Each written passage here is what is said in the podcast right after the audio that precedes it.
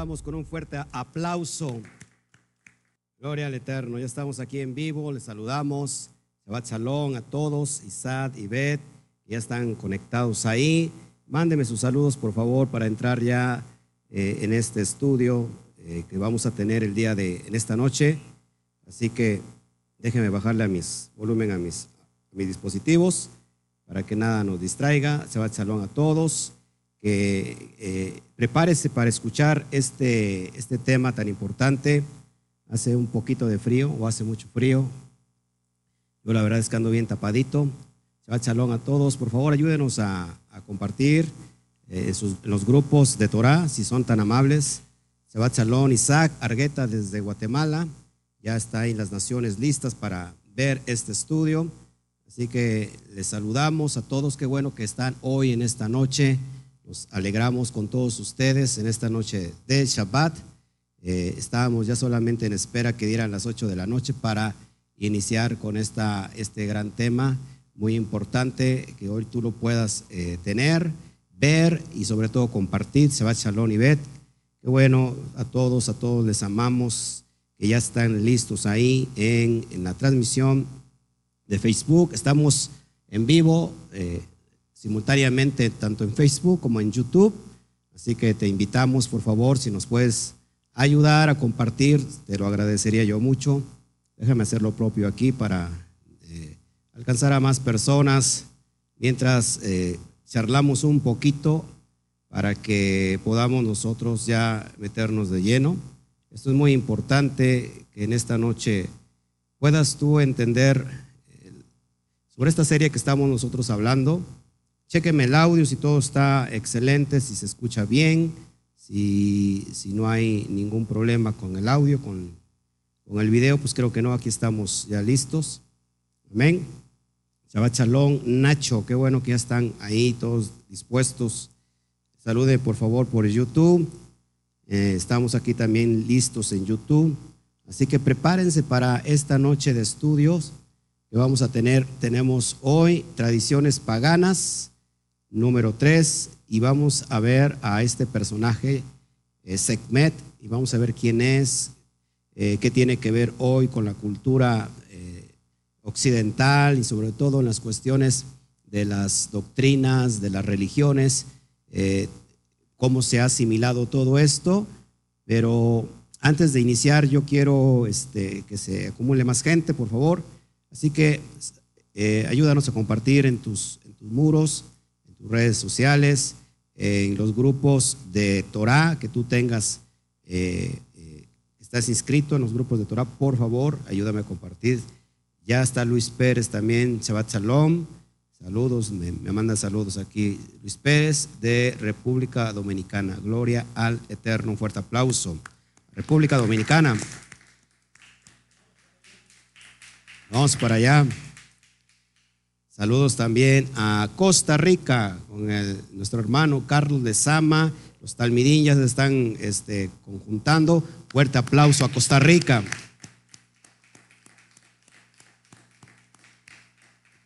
Salúdeme, por favor.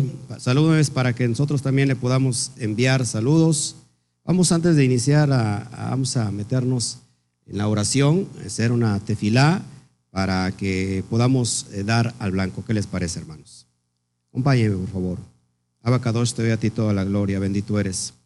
Gracias por este tiempo, gracias por todo lo que tú nos otorgas, por todo el tiempo que, que nos has estado, Padre, cuidando, protegiendo, equipando para llevar estas besorot, estas promesas de redención a las naciones. Padre, te pedimos en el nombre del Yud Hei que se ate todo, todo espíritu inmundo toda fortaleza en la atmósfera celestial y que este mensaje llegue al objetivo, llegue al blanco perfecto, Padre, para que las personas que están del otro lado de la pantalla puedan ser libres en esta noche y que, se puedan unir a tu llamado.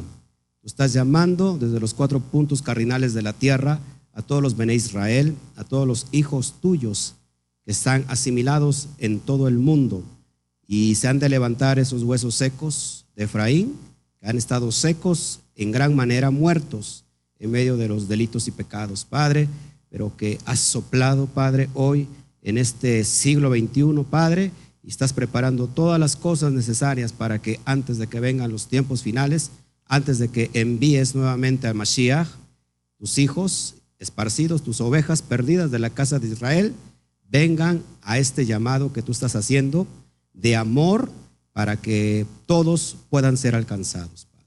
Te pido por todas las naciones del mundo, te pido por todo lo que es Centroamérica, Padre, por todo eh, el continente americano, el continente africano, en Europa, en Oceanía, en Asia, Padre, sobre todo en los lugares eh, que está azotando muchas desgracias eh, en cuestión de, las, de, la naturaleza, Padre. Te pido misericordia por todos estos, este tiempo que ha de venir y que tú has de consolidar tu promesa hecha realidad. Te damos a ti toda la gloria por los méritos de nuestro amado Adón, Yeshua, nuestro Mashiach. Amén, amén y amén. Bueno. Es un gusto tenerle hoy aquí.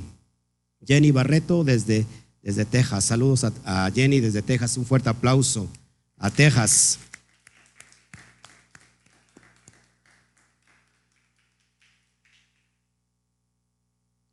Bueno, la audiencia está como muy floquita. Eh, frío nada más está haciendo acá. Bueno, no sé si en otras partes, pero bueno, vamos a iniciar. Amén. Eh, hoy vamos a ver el, como habíamos comentado, tradiciones paganas número 3, y lo que tú estás viendo en pantalla, eh, yo quiero que, tú lo veas muy bien. Vamos a tratar sobre esta diosa llamada Sekhmet, y vas a entender muchas cosas para los que no saben quién es Sekhmet. Eh, quédate y, vas a ver que, cómo está influyendo Sekhmet en estos tiempos, no solamente en todas las religiones mundanas, sino escúcheme bien, sino también dentro de las raíces hebreas. Y vamos a ver en qué está influyendo este espíritu inmundo llamado Sekhmet, esta diosa pagana egipcia, y vamos a ver cómo, cómo se, va, se va metiendo en todo lo que es la religión. Amén. Eh, para eso eh, te voy a invitar, bueno, lo que tú estás viendo en pantalla. Vámonos ya de lleno de una vez. Te presento a este personaje. Eh, vamos a, ir a la, portada, lo que tú estás viendo ahí es Setmet. Ves en pantalla un, círculo, un, aro brotante, lo que habíamos estado tratando en las demás, en las demás pasadas, eh, ¿cómo se llama?, entregas de tradiciones paganas. Ya sabemos que eso representa el sol. Ahora, fíjate, yo quiero que, veas muy, muy, muy, este, muy fijamente qué es lo que tiene dentro de, ese, círculo. Quiero que lo veas bien. ¿Qué es lo que tiene dentro de ese círculo? Tiene una, una, eh, una cobra, una serpiente. Ahora, yo mañana voy a estar tratando este tema y esta, esta, esta serpiente eh, es la primer, antes de entrar a las 10 plagas, que mañana las vamos a ver, no te lo pierdas, por favor, tenemos, tenemos este estudio a las 5 de la tarde. Estamos ya, vamos a meternos al, estudio de la Parashá 14, va, va e irá, y, vamos a ver ahí cómo inician eh, las cuestiones de las plagas. Pero antes de que inicien las la plagas, ¿se acuerdan cuál fue la primera plaga? El hermano Antonio aquí está, ya sabe, él es, muy sabiondo de la Torah. La sangre, el río, el río Nilo convertido en sangre. Y vamos a ver mañana por qué cada señal, cada plaga tiene que ver con un Dios en específico en la cuestión de los egipcios. Pero antes de la plaga, antes de que este Aarón eh, toque las aguas del, río Nilo, ¿qué es lo que sucede antes de que vengan esas diez plagas? Porque primero tiene, tiene que venir la advertencia, ¿se acuerdan? ¿Qué pasa con, eh, con la advertencia? ¿Qué es lo, ¿Cuál es la señal que se, que se da ahí? que la vara se convierte en serpiente. ¿Por qué cada plaga, mañana lo vamos a ver, tiene que ver con echar abajo un ídolo o un dios pagano del pueblo egipcio? Lo que tú estás viendo ahí en pantalla, esta, esta eh, esfinge, esta estatua eh, de, de Sekhmet, lo que tiene en la cabeza es una cobra. Ellos adoraban a este, a este animal, a esta serpiente, a esta cobra, y lo ponían como un dios, como un dios protector. Por eso vas a ver muchas imágenes eh, relacionadas con la cobra. Y, el primer, la primera señal que lleva eh, Moshe junto con Aarón, que tiran la vara y se convierte en una serpiente, ¿qué hacen los brujos, qué hacen los magos de Faraón? También hacen lo mismo y diciendo, a mí también no me vas a pantallar, también acá tenemos el arte de la magia y también se convierten en serpientes. ¿Cuál es la única diferencia? Que, que la vara de Aarón se come a las serpientes, a las serpientes de los brujos, como diciendo, te voy a, voy a tragar a tu Dios, tus dioses no son nada para mí, hay un Elohim todopoderoso. Y esa es la advertencia, porque todas las demás plagas tienen que ver con la, la idolatría y los dioses. Amén. Entonces, es por eso bien importante que tú veas esto y porque hasta estos tiempos he estado investigando un poco sobre Sekhmet y sus dioses egipcios y todavía se le invoca el día de hoy.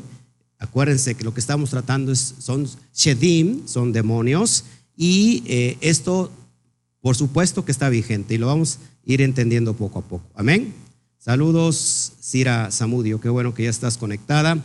Y a todos los que hacen falta, por favor, si si nos pueden acompañar ahí eh, compartiendo en el grupo, por favor, en el grupo de WhatsApp, para que ya todos estén listos, porque se supone que ya tendrían que estar checando todo esto, viendo el estudio, porque para eso estamos, ¿no? Eh, no los hacemos venir hasta aquí por el tiempo, sin embargo, aquí hay hermanos que están interesados no solamente en ayudar, sino que también están interesados en el estudio, ¿no? Y están aquí en persona, están eh, aquí mismo con nosotros pero la idea es, si estamos transmitiendo en vivo, es si tú estás lejos y mañana tienes que venir a esta quejilá y entendemos que entonces no, no, te, puedes, no te puedes desgastar o, porque a veces te podemos terminar noche. Entonces, el motivo de todo esto es para que tú te sientes en casita, estar celebrando Shabbat y estar estudiando con nosotros la Torah. Por otro lado, esa es una ventana, es una oportunidad a todos aquellos de entre las naciones que no tienen quejilá y no pueden eh, congregarse físicamente, nosotros los estamos invitando a que lo hagan virtualmente. Amén. Shabbat Shalom, eh, Yafé de Scott, como esta familia de Yafé de Scott, ellos, ellos ya pertenecen a Cami. Pronto tenemos ahí una, una sorpresa. Acabo de hablar ayer con ellos. Entonces, este, estamos ahí viendo eh, cómo podemos organizarnos para llevar este mensaje hasta, hasta allá por medio de una conferencia. Eh, ahí ellos están cerca de la, bueno, están cerca de la capital de Nicaragua, que es Managua. Entonces, eh, estamos ahí haciendo los ajustes, vamos a prepararnos muy bien para llevar esta conferencia allá y que Cami Nicaragua empiece a darse por allá. Entonces, saludamos a esta familia, les amamos desde desde México, abrazos a todos allá a Nicaragua y todos aquellos que se están empezando a conectar, que también pertenecen a Nicaragua. Vamos a dar un fuerte aplauso a Nicaragua.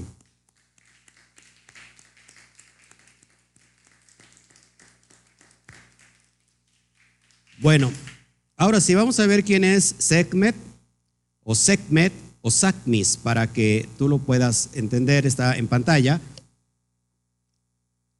Te voy a enseñar la personalidad de esta, diosa. Shabbat Salón Armando García, qué bueno que estás ahí. ¿Quién es Sekhmet o Satmis? Es la diosa, se le conoce también como la más poderosa, la invencible, la terrible, la gran diosa madre y la diosa del amor. Es, esos son los, los sobrenombres que tiene esta, esta diosa. Eh, la más poderosa, la invencible, la terrible, la gran diosa madre, la diosa del amor. Que todos los títulos que tiene esta, eh, este demonio inmundo. Fue una diosa de la mitología egipcia y tiene que ver con el símbolo de la fuerza y del poder. De la fuerza y del poder. Seguimos avanzando. Era considerada la diosa de la guerra y la diosa de la venganza, pero también la diosa de la curación, la diosa de la sanación. ¿Por qué crees? Una de las plagas que vemos en, Egipto, de esas diez, hay una que, va directamente a hacerle llagas a, todo, a todos los egipcios, ¿se acuerdan? Se les empiezan a hacer este, ¿cómo? Úsculos, como, sí, como unas llagas en la piel, pues va directamente el Eterno a decirle, ¿sabes qué? Si tú eres la diosa de la sanidad, de la sanación, a ver, sana a los egipcios. O sea, es bien interesante el día de mañana todo lo que vamos a ver. Pero era considerada como la diosa de la curación. Dice la tradición que esta diosa eh, tenía sed, sed de sangre. O sea, un día llegó a la tierra y, casi extermina a todos los habitantes de la tierra. Es hija del dios Ra, es hija directa, tiene esa autoridad del dios supremo de los egipcios y dice que para calmar, para calmar su sed de sangre, el, eh, su padre tiñó del río Nilo de, cerveza color rojo, para que bebiera esa cerveza y se embriagara y solamente la pudo contener así, era así de tremenda. Eh, ahorita vamos a ir entendiendo todo esto. Si estás viendo, siempre los egipcios es la combinación de qué? de animales con seres humanos. Y ahorita vamos a ir entendiendo todo eso. Entonces eres considerada la diosa de la guerra y de la venganza. Se decía que su aliento creó el desierto. No sé si han visto una película, creo que es La momia, algo así, donde precisamente sale esta diosa, se empieza a tragar todo el desierto y los empieza a, como que a tragar a toda la gente. Eh, bueno, ahí sale esta diosa, es lo que dice la tradición. También se cree, ojo, se cree también que esto tiene que ver con el vampirismo. Esta diosa tiene que ver con el vampirismo, lo que actualmente se conoce como el vampirismo, porque tenía que hambre y sed de, sangre. Amén. Era la protectora de los faraones y dicen que los guiaba en la guerra. Esta, esta diosa era muy adorada, era de hecho una autoridad muy, muy venerada, muy fuerte, que protegía a los faraones cuando subían a la guerra. Amén. Setmet es considerada también una diosa solar, por eso lo que tú ves en la cabeza de esta diosa es un aro, que ahorita lo vamos a ver. Reconocida en muchas ocasiones como la hija primogénita del dios solar Ra y relacionada con las diosas Ator y Bastet. Entonces, muy importante todo esto para que vayamos viendo toda la simbología que usa esta diosa. Eh, si ustedes ven, es el cuerpo de una mujer y la cara de qué? De un león. El cuerpo de una, de una mujer y la cara de un león. En la parte de arriba tiene un halo circular y tiene una serpiente. Todo, toda esta simbología es la que vamos a ver ahora también se le presenta como la forma de una gatita. Y ahorita lo, vas, a, lo vas a entender, una gatita cuando está tranquila. ¿Sí? Seguimos. Es hija primogénita del dios Ra. Su esposo era Pat y su hijo Nefertún, con los que formaban la llamada triada de Memphis. Ojo aquí, hermanos. Lo que yo les he enseñado hace, hace ocho días, hace 15 días, la famosa Trinidad. La Trinidad no viene de otra cosa, no viene del pensamiento del Eterno. En realidad, lo que es la triada, lo que son la, la, Trinidad, viene completamente de las culturas paganas egipcias. Así que ten mucho cuidado, por favor, es lo que yo te puedo estar diciendo. Amén. Seguimos avanzando. Si me voy muy rápido, me dicen, para que podamos entender. Aquí todos están bien interesados. Miren, la verdad, el hermano Toño lo veo bien interesado, todo el mundo bien interesado. Ya hasta me estoy chiviando porque están muy interesados todos acá.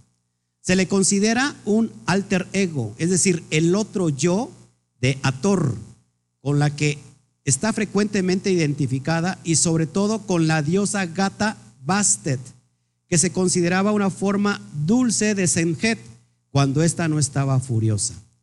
Todo, fíjense hermanos, la tradición dice que cada día se le tenía que hacer una estatua a Semjet, porque si no, ella entraba en furia. Y la verdad es que era muy temida por todos los egipcios. Imagínate un, una esfinge, una estatua diaria. Por eso hay muchísimas estatuas en todo el mundo. Cada, cada este, ¿cómo se llama? eh, se me fue la palabra ahorita, eh, donde exponen el arte. Ayúdeme. No, cada museo, cada museo en todo el mundo cuenta con una estatua de Senjet. Es bien importante esto, bien importante esto. Seguimos. Fue representada con cuerpo de mujer y cabeza de leona, aunque con melena, generalmente coronada con el disco solar. Entonces, vamos a ver, porque también tiene que ver con hoy, en este día, el movimiento de género. Hoy estamos viviendo un movimiento de género muy importante, ¿se acuerdan? Hoy está el feminismo a rajatabla, eh, pensando que todos los hombres son malos y todos los hombres son violadores y todos los hombres son este, perversos. No es así. Eh, si, existe, si existe feminismo, existe machismo y viceversa. Pero vamos a ver por qué te, estoy diciendo todo esto. Amén. Seguimos avanzando.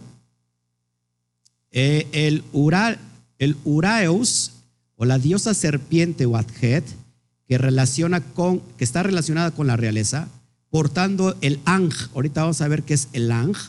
Una flor de papiro o loto y flechas. y a veces también con el ojo de Horus. Esta Tú lo que ves en pantalla, perdón, la, portada que tenemos ahí, un ojo ahí, el ojo que todo lo ve, ese es el ojo del dios Urus. ¿Sale? Ve checando todo esto, es muy importante. Su vestimenta solía ser de color rojo. ¿Por qué de color rojo? ¿Por qué de color rojo? Bueno, por la sangre, por la sed de sangre que tenía este demonio perverso. Representando a la sangre, representaba la sangre y muchas veces aparece mostrando los pechos. Cuando esta esfinge muestra los pechos, eso significa símbolo de poder. Por eso tú la ves con los pechos de fuera. Todo esto tiene, tiene una connotación, hermanos. Déjenme poner en vibrador todas mis, mis aplicaciones porque la verdad eh, me distrae. Y también ustedes, si está aquí viéndolo, bájele por favor volumen para que no nos distraigamos. Amén. Shabbat Shalom, Norma. Salúdeme, salúdeme para que pues vayamos de lleno. A veces la gente me reclama, me dice, yo escribí o yo le mandé saludos y no me, no me hizo usted caso, pastor. A veces me clavo tanto en el estudio y no volteo mucho a ver los comentarios, pero bueno, aquí estamos ya. Eh, va Chalón, Connie Montañez. Connie Montañez, ¿de dónde nos escribes, Connie? Se me olvidó para mandarte saludos. No, no recuerdo si, si es aquí también de México, Connie. Creo que sí, pero de todos modos les saludamos. Amén. ¿Está interesante el tema, hermanos? Ahorita se va a poner interesante. Ahorita se va a poner interesante. Seguimos. Muy popular en todos los museos de hoy en día, como les había yo dicho. Cada museo tiene una estatua, una esfinge de Sekhmet. Y vamos a ver por qué no solamente en todos los museos es muy popular, sino la cada religión tiene un símbolo de Sekhmet. Y ahorita lo vamos a ver. Se piensa que había más de 700 estatuas de Sekhmet en el templo de, de Amenhotep III. Imagínate, más de 700 estatuas. ¿Por qué eran muchas estatuas? ¿Se acuerdan por qué? Se los acabo de decir. Porque cada día le tenían que levantar una estatua para que pudieran, tuvieran el favor de esta diosa y no ser destruidos. Incluso había algunos leones domesticados en los templos dedicados a Sekhmet, en Leontópolis. Fíjense, había leones que estaban domesticados en favor de esta diosa. ¿Qué no adoraban los egipcios? Pregúntense, fíjense, adoraban las ranas, adoraban las serpientes, adoraban eh, los cocodrilos, los piojos, o sea, ¿eh? los gatos. Por eso tú vas a ver muchas, muchos dioses, muchas figuras, mitad humano y mitad eh, animal. Por otra parte, acuérdate que había muy, muy característico de sus dioses los cráneos que alargados, los cráneos alargados. Se dice que, que los egipcios desde pequeños ponían a los niños y les empezaban a amarrar o apretar el cráneo para irselos deformando, de tal manera que sus cráneos se hacían alargados ¿Por qué? En favor a los dioses que tenían estos egipcios. ¿A quién le, suena un cráneo alargado en, el, día de hoy? a, los extraterrestres. Entonces, todo eso, híjole, vamos después a meternos en, esos, en esos estudios tan profundos y, lo vamos a ir eh, escudriñando. Saludos Ángel, Ángel Rivera, él está desde Río Blanco, Río Blanco, Veracruz, me imagino. Shabbat Shalom, Ángel Rivera. Connie Montañez dice que es de aguas calientes, gloria al Eterno. Si hace frío, te metes al agua y total el agua es caliente, pues, a todo dar. Seguimos adelante, fue un chistorete para que aquí todo el mundo despierte. Y vamos ahora sí a meternos con las señales, con las señales que tiene esta diosa, Sekhmet. Mira ahí, es un grabado eh, el templo de Sekhmet y lo que ves ahí, lo ves más clarito, la cabeza de un león con el cuerpo de una mujer ¿Y qué tiene arriba en la cabeza? Ay, perdón, un, el halo o la aureola sobre su cabeza representa la protección del dios del sol Ra. ¿Quién es el, eh, ¿quién es el, el, dios del sol Ra? Pues es su padre, nada más y nada menos. Y abajo del, del, halo, ¿qué tiene? ¿Estás viendo ahí? ¿Una qué? Una serpiente. Mírala para que la veas bien, chécala y, vas a ver que no, que no te miento. Ahí te lo, te lo marco para que lo puedas estar viendo. Salúdeme, por favor, si hay algunas preguntas en, mientras estamos eh, dando el estudio, con gusto. Con gusto, con gusto. Te invitamos que si eres de la región y puedas tú venir a, escudriñar con nosotros la verdad, en los estudios. Estamos eh, aquí todos los Shabbats eh, damos la dirección, es Avenida Hermenegildo Galeana, número 1114, entre el primero de mayo y Salvador Gonzalo García, la colonia obrera en, el, en Ciudad Mendoza, Veracruz. Estamos en pleno Valle de Orizaba. Estamos desde las 11 de la mañana hasta cerca de las 6 de la tarde.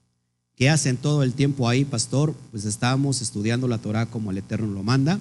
Tenemos unas dos horas o tres horas de después de, la primera, eh, ¿cómo se llama?, estudio, de la primera conferencia, donde todos comemos aquí como, como, familia, este, y después eh, vamos a la segunda, el segundo estudio del día, así que te invitamos si estás en la región, si no puedes eh, por el momento todo el día y en la mañana lo tienes ocupado y a lo mejor tú eres nuevecito y quieres estar guardando el Shabbat, pero tú trabajas todavía, eh, y la tarde la tienes desocupada, pues vente para acá, ven a recibir instrucción y vas a ver que el Eterno te va a, llevar de la mano y te va a dar eh, mucho, porque solamente los que tienen hambre y sed de justicia serán qué? Saciados. Amén. Nos seguimos adelante. Lo que tú estás viendo ahí es Semiramis y Tamuz, que ya lo vimos también. Y también, ¿qué tienen estos, estos dioses? que tienen?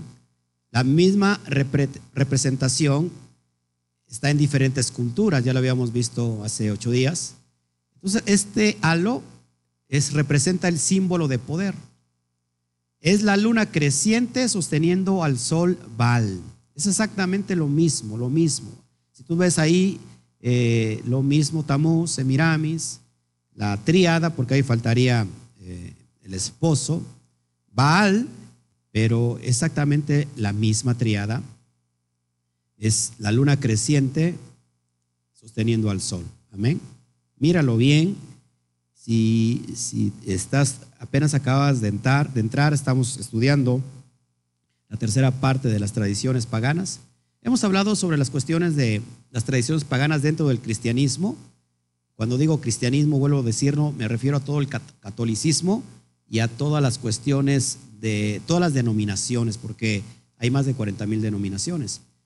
Ahora no solamente voy a hablar del cristianismo, sino voy a hablar también del, de otra religión, del judaísmo. Y vamos a ver por qué esto tiene que ver directamente también, o sea, con el judaísmo y está conectado con eso. Vamos a seguir. Mira, lo que tienes ahí, que ya lo vimos la semana pasada, es la Eucaristía católica, el Santísimo Sacramento. Lo que estás viendo en eh, la parte superior es el símbolo satánico de adoración al dios Sol, Baal Adad, que representa un disco, es decir, un sol en una luna creciente. Es una, eso es de la cultura pagana, pero ¿qué tenemos también en la Eucaristía católica? Exactamente tenemos los mismos rasgos que ya te había yo enseñado, ¿sí? La hostia completamente redonda, el Santísimo Sacramento, eh, que tú lo ves alrededor de un halo, de un, de una, de, un disco solar, y dentro de ese disco tenemos a la luna creciente. En la parte, en la parte izquierda eh, se nota más claro estos detalles que te estoy enseñando. Siempre el sol y la luna conectados. Siempre el sol y la luna van de la mano y la luna y el sol y el, sol brotante. La pregunta es que yo hago, ¿esto qué tiene que ver si supuestamente es, es santo, es Kadosh? ¿Qué tiene que ver con culturas completamente paganas y demoníacas?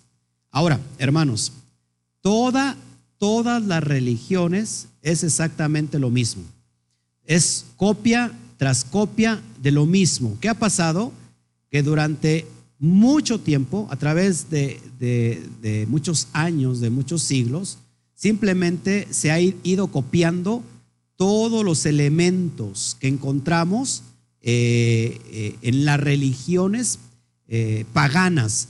Siempre es exactamente lo mismo. La pregunta es si nosotros estamos en realidad creyendo en el eterno, tenemos que salir de todo esto. Ya me estoy tomando un café, pues hace mucho frío, pero esto está tremendo. Gracias, gracias hermano. Hermano, también nos está viendo desde Texas. Nuestro hermano Raimundo, pues invite usted un cafecito porque aquí también está bueno el frío. Amén. Seguimos adelante, hermanos. ¿Cómo ven? Vamos adelante. Mira, lo que tú ves ahí es la estatua pagana de Júpiter. Hoy, eh, esta estatua es la, llamada, eh, la llamada estatua de San Pedro en el Vaticano. ¿Qué tiene ahí? un sol brotante, míralo bien, eso es bien clarito. Te estoy diciendo que todas las religiones es exactamente lo mismo, el sol brotante. Ya lo habíamos visto eh, las semanas pasadas y es exactamente la misma gata, pero ¿qué? Pero revolcada, exactamente lo mismo, ¿sale? Te estoy eh, eh, haciendo ahí referencia para que tú lo veas. Ahora tenemos también la estatua de Jesús en el Vaticano. Y también tiene que, en la cabeza, un sol brotante, que tiene que estar haciendo una imagen como esa que es completamente pagana en algo que según es santo. Y digo según entre comillas, porque si te das cuenta es una repetición de lo mismo, de la misma eh, cultura pagana egipcia. Y si te das cuenta, ¿qué tiene en las manos, hermano? Está haciendo qué? La señal del tridente, que ya lo vimos hace, hace ocho días. Creo que Goyo nació así, así de bebé con la señal así, la señal del tridente, ¿no? El niño Dios era el niño Dios. bueno, son, son para que veas que todo, todo se, se copia, es la misma es la misma gata pero revolcada. Es exactamente lo mismo, solamente que copiado y traído a diferentes religiones. Y ahorita vas a entender esto, que es bien importante. Mira lo que vemos también ahí. Sol brotante en, la, en una virgen, en un santo. Este se parece al hermano Toño, nomás le ponemos barba. Y se parece al hermano Toño. Y bueno, ya tiene bigote ahí. Pero ¿qué tiene, qué tiene estas figuras? Su sol brotante. Si dan cuenta, todos, todos tienen que ver con el aro. Supuestamente el aro es para, es sinónimo de que la persona es un santo, ¿no? El aro, como una aureola. Y mucha gente ve el color de la aureola de cada persona. El aura, ¿no? Si la tiene de, tal color, es, es así. imagínate todo esto, es impresionante, hermanos.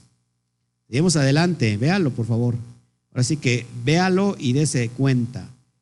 Cualquier parecido con la realidad es mera coincidencia. Ahí tenemos en un monje el sol brotante. Para, es un sol permanente. ¿Qué, ¿Qué hacían estos? Se rapaban de una forma circular. ¿Alguna vez se preguntó Yo antes no lo sabía, hasta que me metí a estudiar completamente con responsabilidad la palabra, la Biblia, la Torah. Me di cuenta de todo esto. ¿Por qué los monjes se rapaban de forma circular? Entonces, de ahí viene esto, que es una copia del sol brotante. Ahí lo tienes. Y aquí hay otra, aquí hay alguien más. Mira, exactamente se rapaban. Hay un hermano aquí que tiene un sol brotante, pero no es porque se lo, no es que se lo haya hecho, sino que, usted me comprenderá. Saludamos. Miren eso, por favor, mírenlo, mírenlo. Es exactamente los monjes católicos, y no solamente hay, hay, hay muchas denominaciones que portan un sol brotante o un halo permanente. Yo me preguntaba, y si tú te preguntabas también lo mismo, ¿por qué el círculo? Eso tiene que ver con el halo permanente de Semjet. Lo mismo, lo mismo. Amén.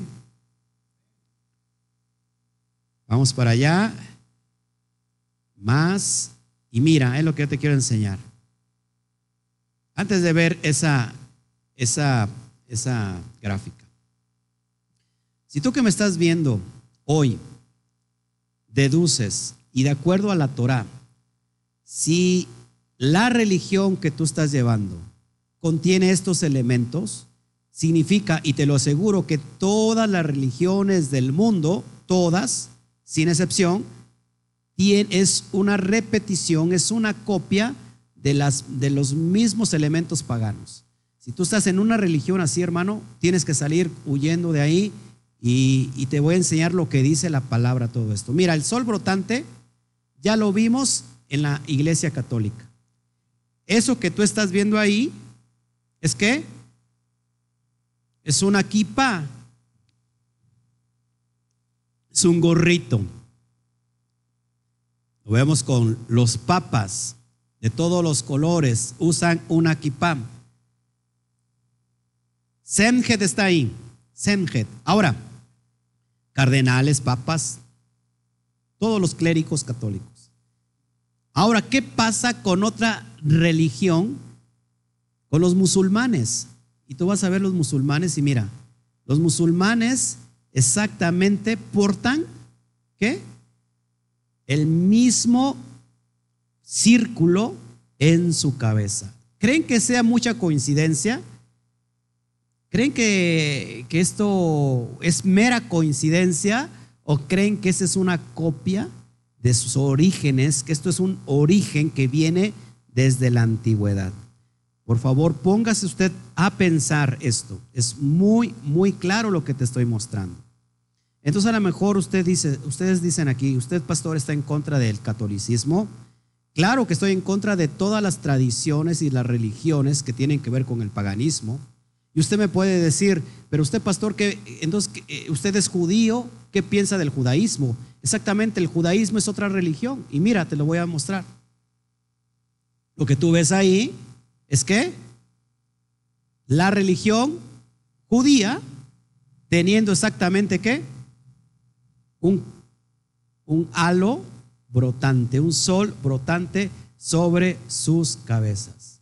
Hermanos, eh, antes, antes o cuando estaba yo recién entrado en las cuestiones de las raíces hebreas, alguna vez alguien con mucho amor me regaló una kippah desde Israel y, nunca me lo puse más que una vez cuando, cuando me la regalaron y creo que salió un estudio. Pero, hermanos, cuando yo me metí a investigar, entendí que esto no es Torah, esto no es una misbah, no está establecido en la Torah y, yo ya no me la seguí poniendo. Pero peor aún cuando investigué que esto tiene que ver completamente con el paganismo. Recuérdense, ahorita van a ver por qué les digo todo esto, porque el Eterno quiere o no quiere que nosotros copiemos todas las deidades paganas, que solamente le sirvamos a Él. Amén. Entonces ya vieron, ¿no? Ahí está el mismo símbolo del sol brotante. La, las famosas, en, no sé cómo les llamen los musulmanes, no sé cómo se le llame los católicos, pero al menos en el judaísmo se le conoce como la kipá. La la, cubierta que, que, que ponen ellos en la cabeza. Bueno, pues de ahí viene todo eso. Por eso nosotros nos ves así, no vestidos como judíos, porque nosotros no estamos regresando a donde, ¿cómo vamos a regresar a donde nunca estuvimos? No somos judíos, por eso tú me ves así. El Padre es el que te va a cambiar la vestimenta cuando hayamos regresado completamente a casa. ¿Quién recibe al hijo pródigo? ¿Quién lo recibe? El Padre recibe a Efraín y él dice que le cambia las vestiduras, le da el anillo de autoridad y hace una gran fiesta. Entonces, cuando el Padre estemos delante del Padre, nos cambiará. Por eso nosotros no nos vestimos como caraítas, como sefarditas. Entonces, no hacemos mezcolanza de eso y nosotros nos regimos solamente a lo que está dispuesto en la Torah. Amén. Así que si tú tenías la idea de usar una kipá o alguien te dijo, ¿sabes qué tienes que usar una kipá? Bueno, pues te estoy mostrando el por qué no usar una kipá. Amén. Dice el hermano, si esto de la kipá lo he visto en muchos mesiánicos, en muchos, en muchos, en muchos, en muchos. Ahora mira, otro símbolo, otro símbolo que, que te quiero mostrar, y lo que tú ves ahí en pantalla, es eh, un símbolo llamado el famoso Ang. Ang o Ang es el amuleto de la buena suerte o el símbolo de la fertilidad. ¿Qué, qué, parece, hermanos? ¿Qué se ve? Se ve como una cruz, ¿sí? Bueno, este símbolo, por eso esta es la diosa conocida como la diosa también de la fertilidad, porque era adorada para que te diera buena suerte y para que fueras fecundo. Y, y si tú ves ahí este símbolo y mira lo que, lo que es, es el símbolo de qué? De la mujer como una cruz invertida con un círculo. Es el símbolo de la mujer. ¿Por qué, ¿Por qué toma la sociedad, por qué toma el mundo el símbolo de Hank? Porque para representar a la mujer, pues porque la mujer es fértil, para que la mujer da vida, la mujer procrea, por eso se toma este símbolo. Ahora, ya te mostré toda la simbología. ¿Hasta aquí todo está bien? ¿Hasta aquí no hay ninguna pregunta para ir a lo que sigue?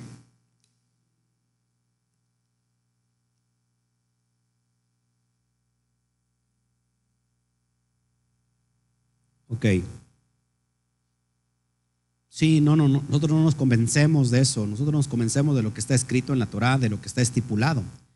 Ahora, ya, ya viendo estos símbolos, eh, hay muchos, ya te enseñé hace 15 días, hace 8 días, pero en especial el símbolo de, esta diosa Senjet, el halo brotante, y este símbolo que hace referencia a la mujer, hoy al feminismo. ¿Todos aquí?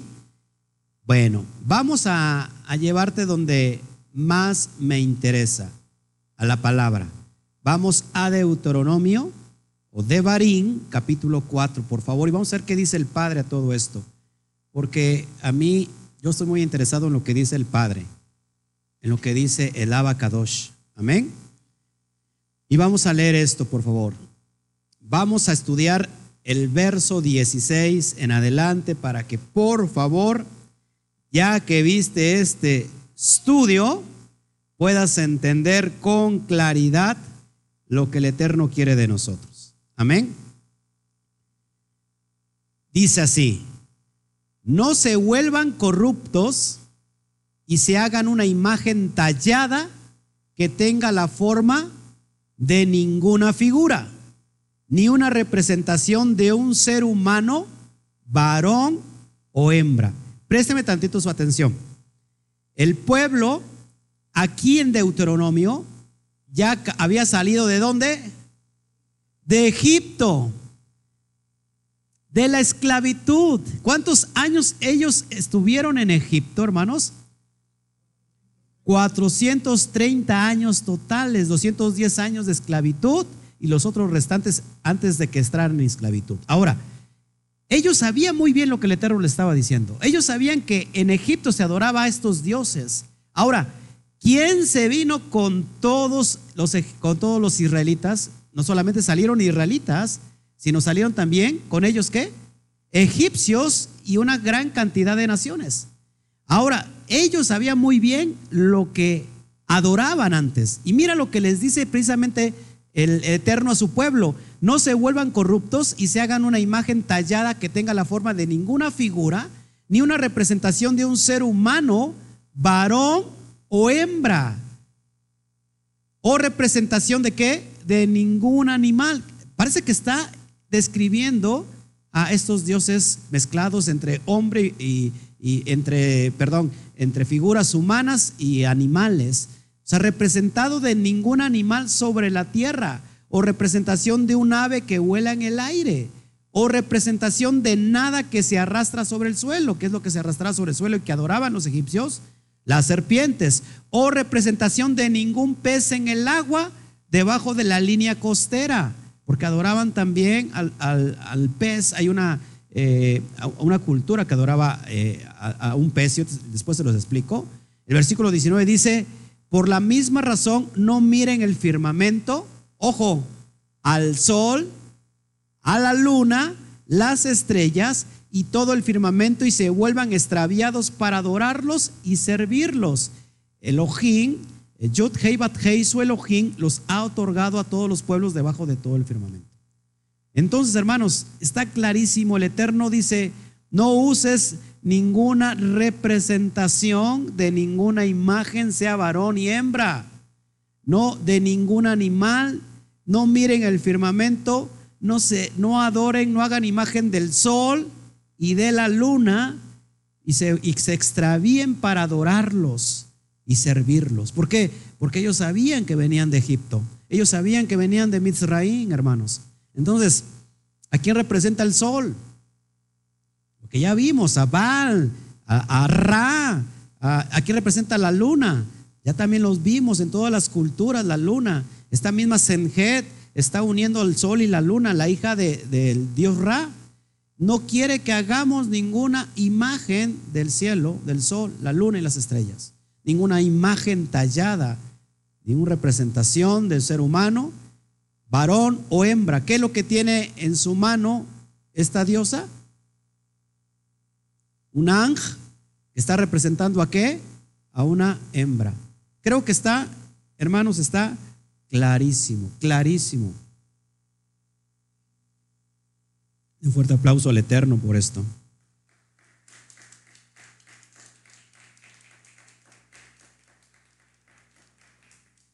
Dice aquí mi hermano Yafed Scott, Kufi se llama el gorro musulmán. Fíjate, yo no sabía Kufi. Kufi eh, en, ¿Cómo, en, el catolicismo, ¿cómo se llamará? ¿Usted que, trajo casi también eso? ¿No? ¿No, nunca le pusieron su gorrito? Ah, ok. Porque Kufi, eh, los musulmanes, este, los judíos, y bueno, sí tienen su nombre también. Tienen su nombre. Tienen su nombre también. El, entonces, hermanos, todos esos, esos elementos son copias eh, de las mismas culturas, solamente se ha repetido una y otra vez en todas las religiones del mundo. Por eso es importante que nosotros no tenemos ninguna imagen en representación a un ser humano, a varón o hembra, o, unidad entre animal y, y humano, de ningún animal tampoco, ni siquiera del sol ni de la luna, porque el pueblo de Israel estuvo en Egipto y se contaminó con los dioses paganos. Entonces el día de mañana vamos a ver todas estas plagas, cómo el Eterno les da una cachetada a cada, a cada Dios, a cada Dios pagano, y les dice Dios, ¿eh? Los juzga el Eterno y les dice, saben que yo soy el Elohim que creó los cielos y la tierra. Solideo, así se conoce, solideo. Solideo, la, la cubierta de los, de, de los papas católicos. Todo eso es imagen pagana. Amén. Entonces, por eso es bien importante, hermanos, que nosotros estemos atentos a lo que el Eterno está, está dándonos eh, en estos tiempos, eh, que podamos nosotros ir. ¿A dónde estamos yendo entonces, hermanos? Porque lo digo con mucha tristeza, dentro del mesianismo, dentro de las raíces hebreas, todavía hay mucha levadura, mucha levadura de lo que te, lo acabo de mostrar. Hay personas que se tienen que vestir como judíos para que puedan ser aceptos. El Eterno eh, ha enviado al Mashiach y es por medio del rabino Mashiach que nosotros, nosotros somos eh, bien recibidos. Eh, nosotros estamos volviendo, ¿a dónde, ¿a dónde estamos volviéndonos? Vamos a terminar con esto. Vamos al libro de Jeremías, por favor. ¿Sí, hermano, qué desea? Exactamente, vamos a ver eso. Vamos al libro de Jirmiyá o o Jeremías, lo tienes en tu Reina Valera como Jeremías, capítulo 6, verso 16. Así que por favor, hermano, si a ti te dijeron, tienes que usar kipá, ahora que estás en las raíces hebreas, hermano, eso no es Torah y eso el Eterno no lo quiere, no te hagas imagen de nada de que represente al sol o la luna, no quiere él que vuelvas otra vez a los mismos rudimentos que estabas cuando estábamos en Egipto, en Misraín. Dice así, el verso 16, así dijo Yudkei Batkei, paraos en los caminos y mirad y preguntad por las sendas antiguas, cuál es el buen camino y andad por él y hallaréis descanso para vuestra alma, mas dijeron no andaremos. Ahora fíjate, te lo voy a, te lo voy a escudriñar, te lo voy a, ¿cómo se llama?, a interpretar. Eh, dice el Eterno, párense en todos los caminos. ¿Qué dice, ¿Qué dice el catolicismo? Que todos los caminos llevan a Roma. Exactamente, porque son muchas religiones basadas, eh, es, basadas en una y que todas te llevan al- a lo mismo, al paganismo. Por eso dice, paraos en los caminos y mirad y pregunten cuál por las sendas antiguas, cuál sea el buen camino. La palabra buen camino ahí es la palabra hebrea derech. Derech. Y Derech hace referencia a el camino establecido por la Torah. Por eso cuando Mashiach dice, yo soy el camino, la verdad y la vida, yo soy el Derech, yo soy el, el, el Emet, yo soy la, el, la Jai, y nadie va al Padre si no es a través de mí. ¿Qué estaba diciendo? ¿Qué estaba diciendo el Mashiach? Yo soy, yo les estoy presentando el camino.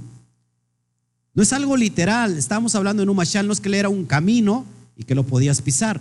Dice, yo soy el camino porque yo te estoy enseñando a volver al camino, a guardar la Torah, porque ese camino que es guardar la Torah te va a llevar directamente a dónde?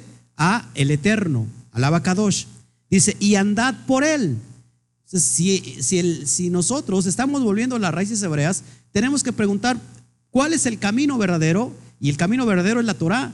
Y lo que está implícito en la Torah, lo que dice la Torah, es lo que tenemos que obedecer. No tenemos que obedecer tradiciones humanas, no tenemos que obedecer tradiciones de hombres, no tenemos que oír a ningún rabino que por muy sabio, yo respeto a los, a los rabinos, por supuesto, ahí el Eterno puso en algunos mucha sabiduría, pero si alguien te dice que tengas que hacer algo que no está estipulado en la Torah, no estás obligado a hacerlo.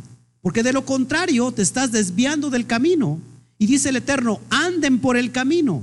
¿Y qué, van a, ¿Y qué vamos a hallar en ese camino? Dice, hallaréis descanso para vuestra alma. Mas ¿qué dijeron? No andaremos. Es bien importante, hermanos, que si nosotros estamos enseñando de acuerdo a la Torah, por eso es este ministerio trata de ser lo más equilibrado que se pueda.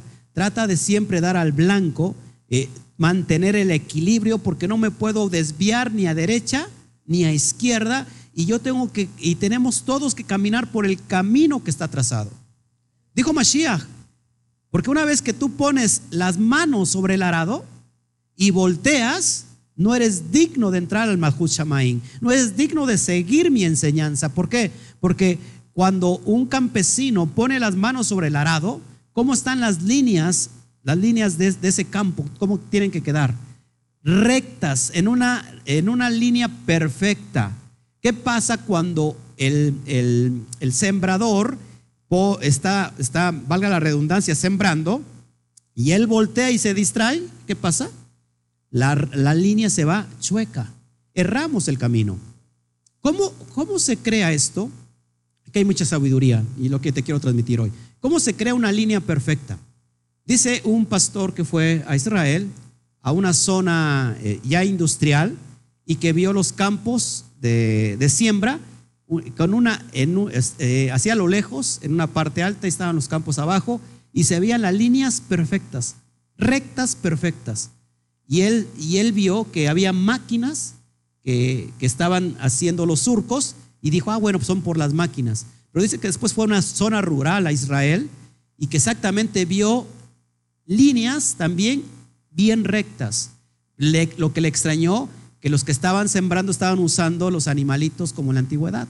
Su, su, arado, su güey, su yunta, y le llamó mucho la atención porque no había diferencia entre, entre los, los que ya estaban haciéndolo industrialmente con, con algo manual y se acercó al campesino y le preguntó a este pastor, dijo, ¿cómo es que la línea te queda tan perfecta? ¿Cuál es, ¿Cómo lo haces?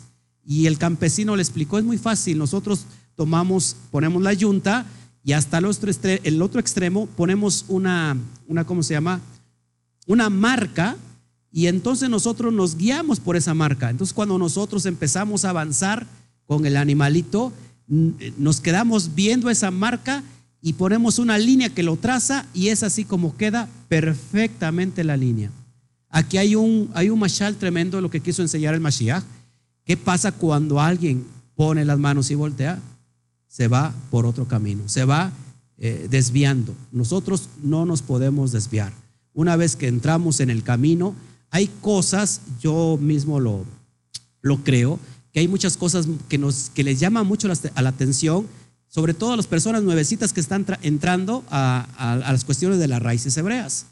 Quieren eh, irse con, con todo lo que es judío, y, está muy bien, hay cosas, yo, yo, entiendo que tengas hambre y sed de, de, las cuestiones judías, pero no todas te llevan por el camino, porque hay cuestiones que te están desviando. ¿Por qué crees que en el primer siglo, que decía Rab Shaul, que las, la ley de las, de las ordenanzas, la ley de los mandamientos no era otra cosa, las obras de la ley no era otra cosa que, que, que los mandamientos rabínicos que ponían e imponían como cargas. Y dijo, eh, dijo Pablo, no, nosotros no podemos guardar eso, el Mashiach vino a, derribar todo eso, lo que sí no vino a derribar es el camino, el derech, por el cual tenemos que andar tú y yo.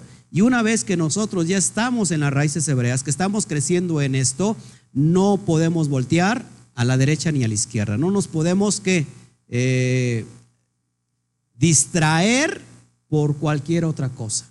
Así que hermanos, yo te, yo te pido en esta noche que en realidad eh, eh, este, este mensaje te sirva de mucho, este pequeño estudio. Y si tú alguna vez estabas pensando, oye, yo estoy aquí en las raíces hebreas y, la verdad no sé, no sé si ponerme una kipá, no sé si vestirme como judío, yo te recomiendo que no lo hagas. Eh, tienes que estar circuncidado, lógico. los tzitziot son Torah, y hay ciertas cosas que son Torah. Eh, los hombres para orar eh, se tienen que, cubrir con lo que nosotros le llamamos un talit, porque ese talit en sus cuatro puntas tiene que los tzitziot, que te recuerdan los mandamientos, y hay una enseñanza muy, muy vasta sobre todo esto que después te lo voy a enseñar. En este caso, las mujeres se tienen que cubrir para la oración y después de eso, su cabello es su cobertura. Entonces, por favor, hermanos, no te desvíes de lo que el Eterno nos dejó como, como escrito.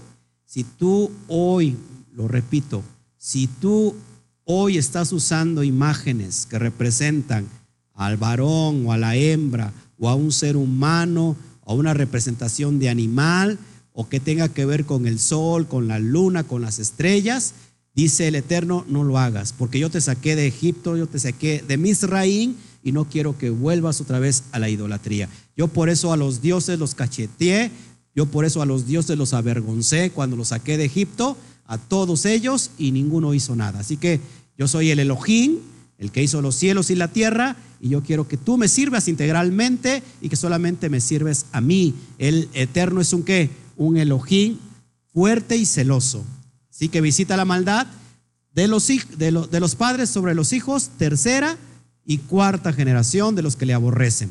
Así que hermanos, es lo que yo te quería entregar el día de hoy. El día de mañana vamos a estar eh, ya dispuestos a las 12 del día. Tenemos la entrega. Estamos estudiando la carta a los, la primera carta a los tesalonicenses. Vamos en el capítulo ya a entrar, si no mal recuerdo, el capítulo 5.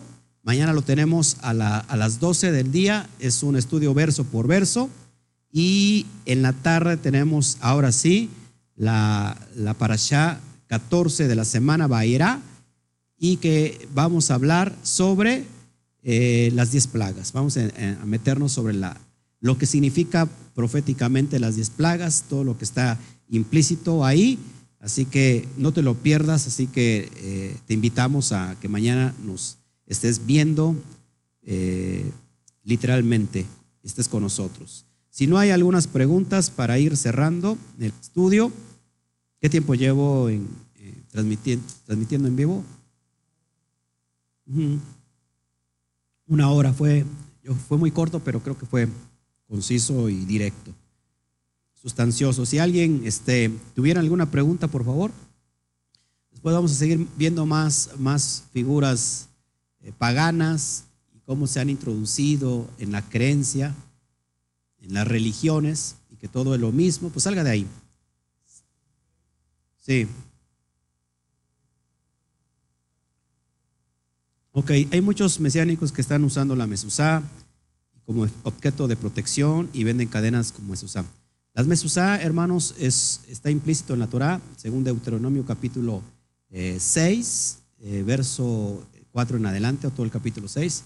Habla del Eterno de que pongamos en los dinteles de nuestras casas los, los, los mispots para acordarnos los mandamientos, para repetirlos a nuestros hijos y de generación en generación, y eso se le conoce como la mesuzá.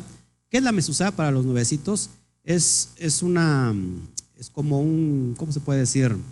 Eh, un recipiente, ya sea de madera, de metal, son muy bonitos, son muy hermosos, se eh, ponen a la entrada de tu casa y dentro de, de ese, de ese estuche ah, eh, está inscrito el, el Shema, el Shema Israel. Oye Israel, Yahweh, eh, Yahweh nuestro Elohim, Yahweh no es. Y viene en hebreo. ¿Y para qué se pone? Eh, es para que tú al entrar y al salir te recuerdes que estás guardando los misbot. Eh, por eso mucha gente los toca y, es hacer referencia de que te estás acordando de los mandamientos. Entonces sales y lo tocas, pero no como un amuleto, lo tocas para recordarte a ti mismo que estás por- portando los pactos del Eterno, que lo estás guardando y, lógico que te vas, pero con la protección del Eterno. Lo que te cubre es la esencia del Eterno. Y, que, y cuando tú llegas a casa, ¿qué tienes que hacer? Cuan- lo primero que ves es la mesuzá, que te recuerda que no puede entrar algo pagano a tu casa. Y sobre todo, pues estás gracias al Eterno de que has rezado con bien. Esa, la mesuzá es Torah, eso sí, para que vean. ¿Qué otra pregunta si lo hubiera para irnos despidiendo? Tenemos tiempo también. O- ok, no lo pongan como un amuleto, eso es lógico. O sea, si alguien lo pone como un amuleto, pues de todos modos es, eh, ya, ya no sirve de nada. ¿no? Póngalo como un recordatorio de que está guardando la Torah. Sí, hermano. ¿No es literal poner los diez mandamientos?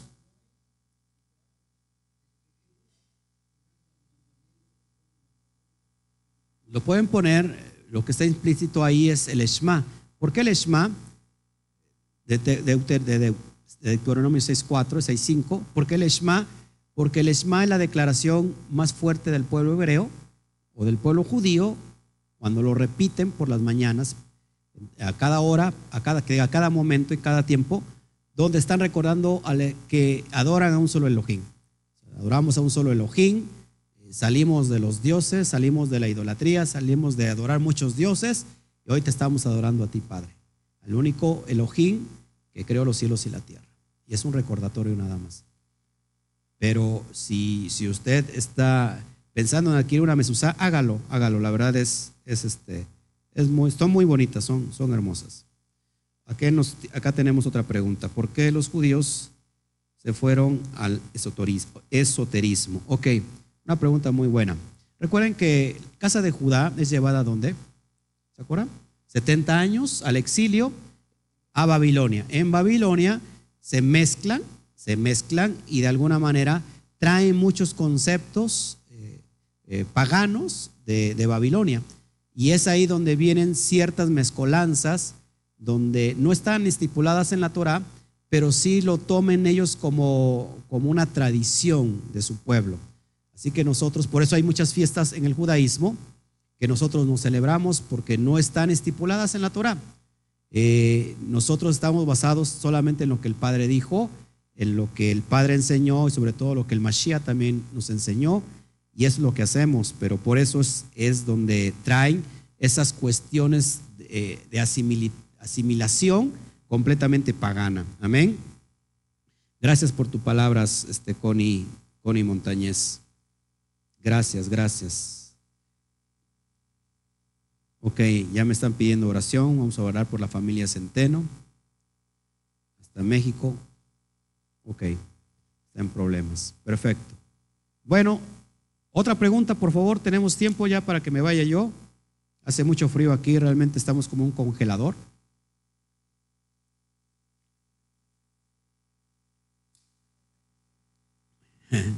Abrieron la puerta del refri. Si usted viera a nuestros hermanos, a los hermanos que están aquí, están como congelados. Hace mucho frío. A ver, debemos usar una mesusa en nuestra mano, como dice que la, que la tenemos en nuestra mano. ok, eh, eso es también, realmente hay un tipo de judíos eh, una denominación de judíos que se ponen aquí los, los famosos tefilot y se lo enrollan todos aquí y lo ponen aquí en el brazo para orar. Bueno, eso precisamente también viene de una interpretación de Deuteronomio capítulo 6, de todo lo que dice sobre las cuestiones de oración. Nosotros en lo particular, eh, lo que tenemos, lo que tenemos, fíjense, eso es bien importante, para que no nos desviemos de todo eso. Por ejemplo, eso de poner en la mano para hacer oración, yo no le veo nada de malo. Eh, si lo tomamos como una tradición, como algo más fuerte que la propia Torah, ahí es donde lo veo como malo. Si lo tomamos como, si yo no oro así, o yo no oro asado, entonces vamos a caer en las vanas repeticiones. Lo que mismo que decía Mashiach, ustedes cuando oran, oran vanas repeticiones. No oren como los, los, como los gentiles, no oren como los escribas y fariseos, vanas repeticiones. Entonces es muy importante que entiendas eso. Lo puedes hacer, eh, puedes hacer la oración de la mañana, no solamente la oración de la mañana, la de la tarde, la de la, la, noche, la shaharit. El shaharit, que es en la mañana, estar orando al Padre. El, el, el, el Mashiach dejó instruido cómo se tiene que orar. Padre nuestro. Hay que levantar la oración al Padre. Otra, otra idea que se me, se me borró aquí, que iba a decir sobre todo, sobre todo esto. Eh, ah, ok, tengo otra pregunta. Dice, ¿puede ser una pulsera con la palabra adentro? No, no le entiendo la, la, a la pregunta. No, pues una pulsera no tiene ningún problema. Yo, algo iba a decir sobre esta cuestión, se me fue el, se me fue el avión. Se me fue el avión, se me fue el avión. Ah, no, se me, se me va el avión. Este, algo, algo, algo iba a decir sobre la cuestión de, de la mano, de la tefila. A ver si te me acuerdo. Dice, por salud del Hijo, que, ah, ok, vamos a ahorita orar por ello. El nombre sagrado. Sí, el nombre sagrado, orar por el nombre sagrado. Este, algo iba yo a mencionar. Eh, por ejemplo, ¿Qué, se estila en el judaísmo, sobre todo en Cábala? Que te pongas que una pulsera roja, así como la que trae el hermano Toño. Ah, no, no es cierto. una pulsera roja porque es para el mal de ojo, para el mal de ojo. Bueno, de ahí viene todo eso, hermanos. Entonces, todo eso que está que no está instituido en la Torá y tú lo ves como un amuleto, eso no lo tienes que hacer. Ah, ya me acordé. ¿Qué pasa? ¿Qué pasa si yo no me pongo el mandamiento para hacer tefilá? Tefilá significa oración en la mano. y me enrollo aquí, en la porque tiene que estar en la mente y en la mano. ¿Dónde dice Jeremías, capítulo 31, 31 al 33, que tienen que estar ahora los mandamientos? Porque daré los mandamientos en la mente y los escribiré en tu corazón.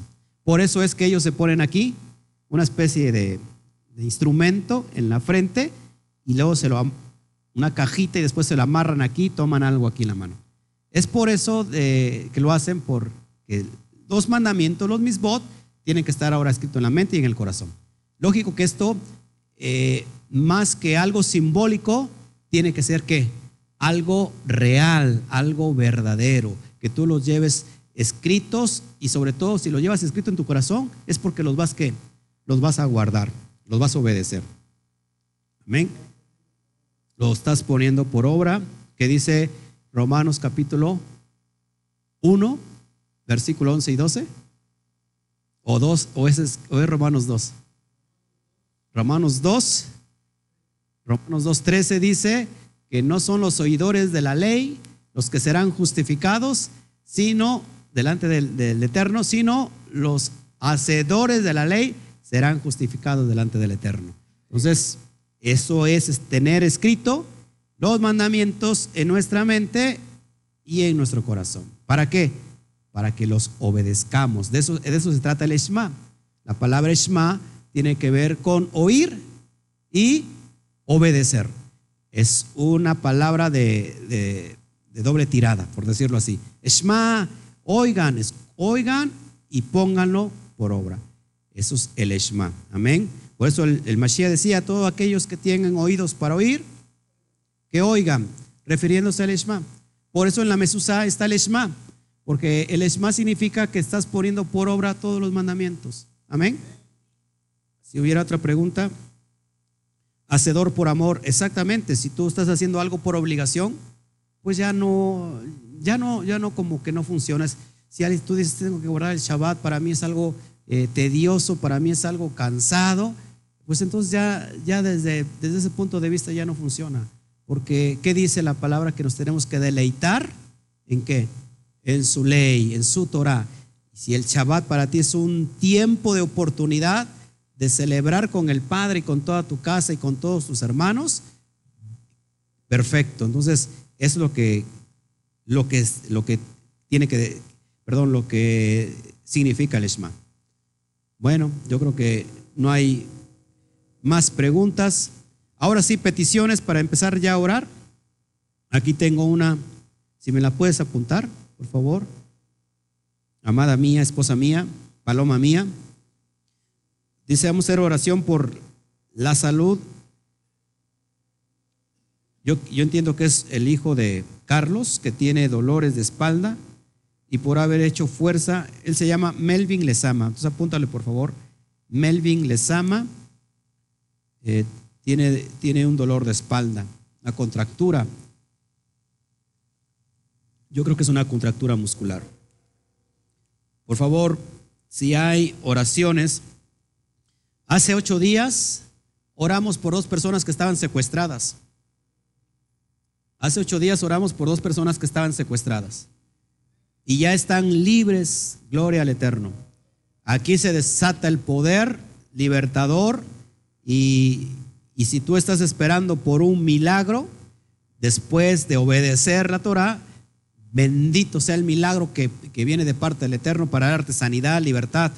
Amén.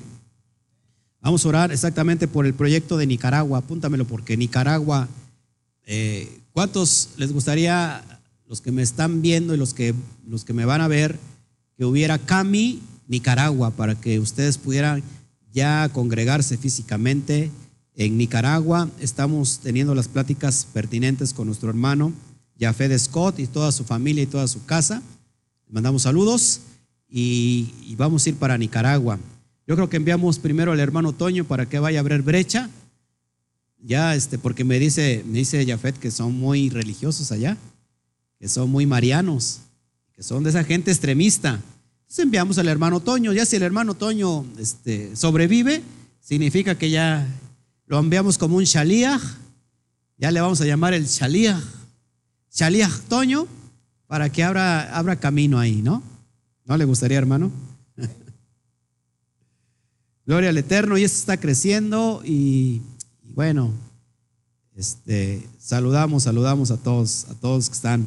Y si tú estás interesado, me estás viendo en otro país, en otra ciudad, en otro estado, dentro del país o fuera de nuestra nación, y si estás interesado en que eh, esto se expanda y que, este ministerio vaya hasta donde tú estás, si tienes reunido eh, gente eh, y quieres que, que, vayamos a dar un estudio profundo, llámanos, ponte en contacto con nosotros y con gusto vamos, con gusto yo voy personalmente este, y impartimos un estudio completo. Se le puede llamar cuando es un estudio este, largo, profundo, ¿cómo se le llama? ¿Eh? Un estudio intensivo, un taller intensivo de las cuestiones de la Torah. A mí me encantaría ir y, este, y llevar todo esto para allá. Si tú estás interesado, haznos una invitación formal y, y vamos para allá con mucho gusto. Amén. Nada más creo que hay tres peticiones. No hay, no hay, no hay muchos pediches. Si usted tiene alguna petición, a ver, pásenmelo, hermano. Pásenlo, que salga usted. Salga que. A ver. A ver, gloria al Eterno.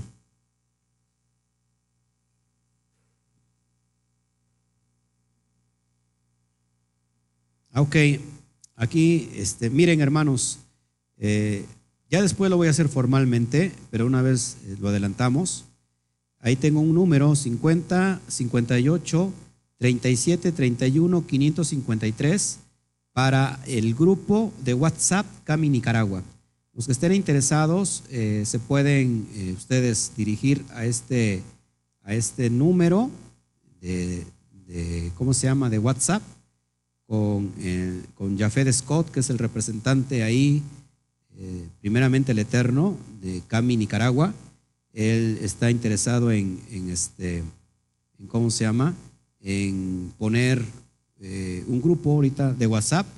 Todos los que estén cercanos a, Nicaragua, pues pueden contactarse con él. Creo que tengo también ahí un Carlos Lezama, creo que está en Costa Rica. Carlitos, si te puedes poner de acuerdo con, con este, el hermano Jafet. Eh, Costa Rica me, dicen que creo que está pegado a Nicaragua. Está pegado a Nicaragua, entonces eh, es lo más cercano que hay ahorita. Este, Carlos, Carlos de Sama, este, ponte de acuerdo con Jafet y, podemos ahora sí de una pedrada matar a dos pájaros. Vamos, vamos a, Nicaragua y nos damos el brinquito para Costa Rica, porque hay mucha gente también que, al menos en el Instituto Torah, que está en Costa Rica también. Entonces, pues les pido que se pongan de acuerdo. A ver, tengo acá otra petición.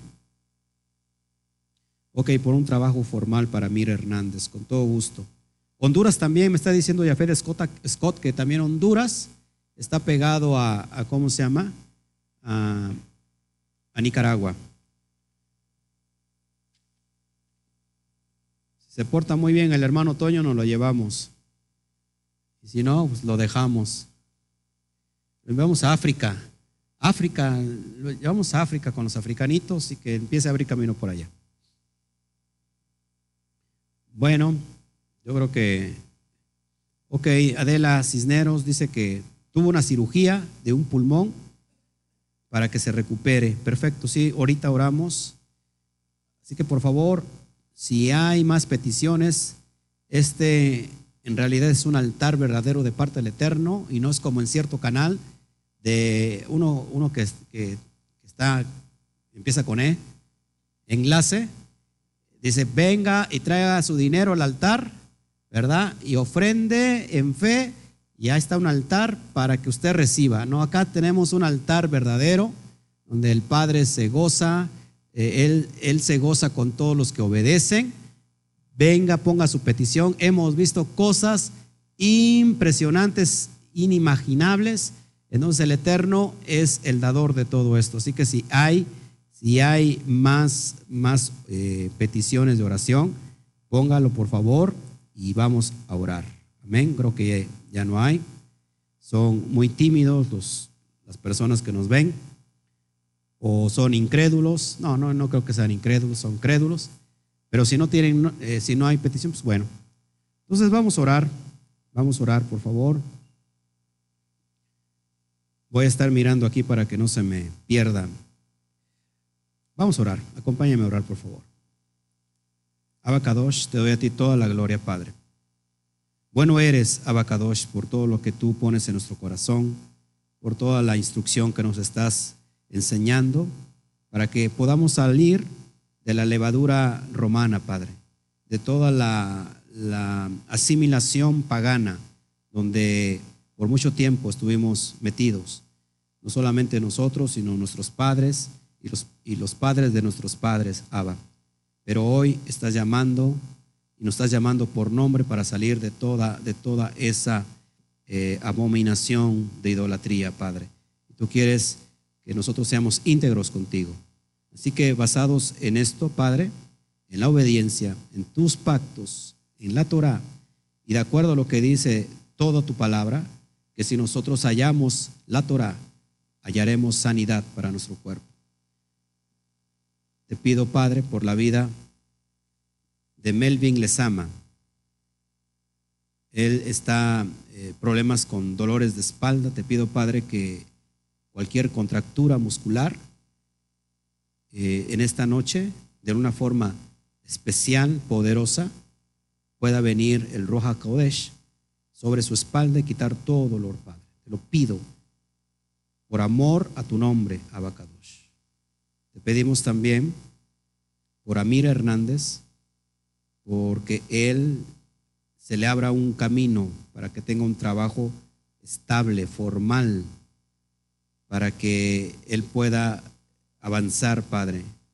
Te lo pido, papá. Te pido por la vida de Nacho también, que está abrumado, tiene dolor de espalda. Te pido que tú lo sanes en esta noche, papá. Te pido, papá, por la vida de Adela Cisneros Galván. Ella acaba de pasar por una oración, una cirugía de pulmón, que en esta noche venga el Espíritu, el Ruja Kodesh, y la llene de, tu, de, poder, la levante, Padre, y que, y que en esta misma noche recupere su vida, recupere su movimiento y se vaya todo dolor y que no haya consecuencia, ninguna infección en esta misma hora, Padre, eh, que tu libertad, la libertad de la Torah, venga hoy a romper toda maldición y toda enfermedad. Te pedimos por doña Aurelia Cruz, que le detectaron cáncer. No me dice aquí, eh, Estrella, dónde fue, en qué zona le detectaron cáncer, pero te pido, Padre, que en cualquier zona, Abba, que ella esté manifestando cáncer, te pido, Padre, que se cancele todo cáncer, Abacadosh. En esta misma hora y en este mismo momento, Padre, echamos eh, fuera todo cáncer en el bendito nombre del Yud Kei Te pedimos por la familia Gómez Martínez, que el Padre les bendiga y les traiga a sus pies. Te pedimos por Joshua David por la familia Gómez Muñoz, Padre, que tú cumplas los propósitos que están, eh, que están en ti para ellos. Te pedimos por la familia Berral Pérez, que tengan un buen viaje y que su adaptamiento en la ciudad de Ensenada sea rápida y que todo sea para bien. Te pedimos por la familia Centeno que, están, que tienen problemas, por el hijo de, que ya lo, ya lo repetí, eh, te pedimos, Padre, también por el, por el restablecimiento de, de salud de Mayra de Los Ángeles, Beltrán, no queden secuelas de la parálisis. Tú estás haciendo las cosas perfectas en Ángeles, Padre, en Mayra, eh, esa parálisis que le dio hace 15 días, hace 8 días, tú estás haciendo milagros en una semana sorprendentes. Pero el milagro más grande sobre Mayra es que te conozca, que conozca al único Elohim verdadero. Te pedimos, Padre, por el proyecto de Nicaragua, por lo que estás gestando en las naciones, no solamente en Nicaragua, Padre, sino lo que tú quieres hacer en muchas naciones del mundo. Eh, pero en especial te pedimos por este proyecto, lo ponemos en tus manos, que Nicaragua eh, pueda recibir esta verajá que viene del cielo, que se pueda abrir camino para el ministerio de Cami Quejilá y podamos dar al blanco en Nicaragua y traer a mucha gente que está en oscuridad, traerla a la luz, Padre. Te pido por la familia de Jafet, eh, porque tú cubras todas sus necesidades por sus, por sus hijos y por su esposa, Padre, porque que tú pongas ahí eh, los recursos y abra las puertas, Padre, para que pueda venir esa bendición a, Nicaragua, a Managua, eh, como lo, lo, estamos planeando en tu bendito. Así que te damos a ti toda la gloria, papá. Eh, te pido por Daniel Centeno. lo detuvieron. él está detenido en México, Padre, así que te pido por, por Daniel Centeno, que tú traigas tu poder ahí a Bacadosh. Te damos toda la gloria en el nombre precioso del Yud y por los méritos de nuestro amado Adón Yeshua Hamashiach. Amén, amén y amén. Bueno, pues eso es todo, hermanos. Eh, no, no me despido, nos vemos el día de mañana. ¿Y qué, qué decimos cuando salimos del aire o antes de salir del aire? La despedida oficial en esta noche a la cuenta de tres. Uno, dos, tres. Shabbat Shalom. Nos vemos, mis hermanos.